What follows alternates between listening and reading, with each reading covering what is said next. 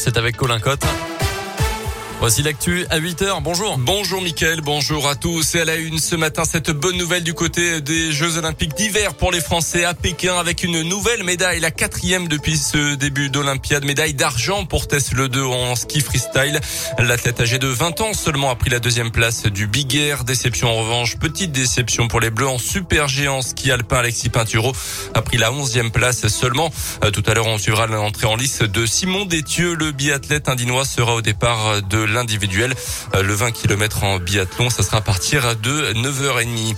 Un vol de chiots à répétition ces derniers jours à Bourg. Samedi après-midi, deux individus ont défoncé la porte d'un appartement puis agressé l'occupant à coups de couteau. Ils sont repartis avec un chiot présent dans le logement avant d'être interceptés quelques instants plus tard. L'enquête a finalement montré que l'animal avait été volé par la victime justement.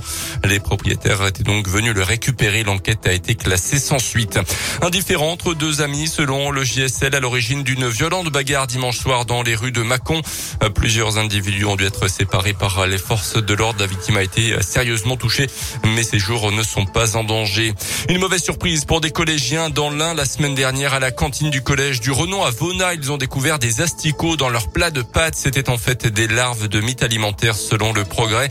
Le stock a été jeté, remplacé par du riz. Personne n'a été malade. Le département de l'Ain assure que les règles d'hygiène ont été respectées. Une enquête est en cours. Les profs au ministère de l'Éducation nationale. Aujourd'hui, les principaux syndicats doivent rencontrer Jean-Michel Blanquer pour discuter du futur protocole sanitaire à l'école. Il doit être allégé à partir de début mars au retour des vacances d'hiver. À retenir également dans le procès Landais aux assises de l'Isère à Grenoble, accusé qui a reconnu hier pour la première fois des penchants pédophiles qui auraient pu expliquer les agressions sexuelles qu'ont subi ses deux petites cousines. Agressions filmées par Nordal Lelandais avec son téléphone portable et qui ont été diffusées hier à l'audience.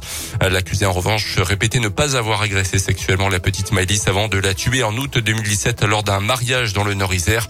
Le procès se poursuit jusqu'au 18 février. L'INSEE passe au crible le logement des jeunes actifs en Auvergne-Rhône-Alpes. Chez nous, on compte 771 700 jeunes âgés de 18 à 29 ans, ce qu'on appelle communément les jeunes actifs. L'INSEE vient de réaliser une étude euh, concernant leur mode de vie et notamment d'habitation. Il faut savoir qu'un tiers de ces jeunes vivent encore chez leurs parents et que 19% d'entre eux sont sans emploi.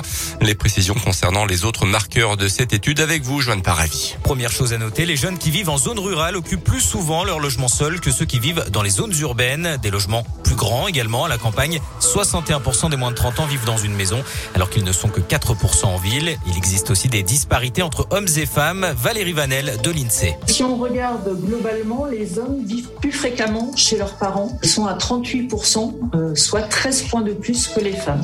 Et même au sein des grandes villes d'Auvergne-Rhône-Alpes, le comportement des jeunes est différent. Vous avez 85% des jeunes dans les communes de Clermont-Ferrand, euh, Grenoble et Lyon qui habitent dans leur propre logement. Et euh, vous avez par contre Saint-Étienne qui est la seule métropole à avoir moins de 70% de ces jeunes dans leur propre logement. Dernier chiffre à retenir, 24% des jeunes actifs de la région sont propriétaires avec un âge moyen de 27 ans pour l'achat d'un premier logement. Et concernant la colocation, 5% des jeunes ont été séduits par ce mode de vie. On termine avec un mot de tennis et un plateau 100% top 100 mondial pour la prochaine édition de l'Open 6e Sens Métropole de Lyon en partenariat avec Radio Scoop. Une compétition qui se tiendra du 26 février au 6 mars prochain parmi les têtes d'affiche l'ambassadrice lyonnaise Caroline Garcia, mais aussi Alizé Cornet et Christina Mladenovic.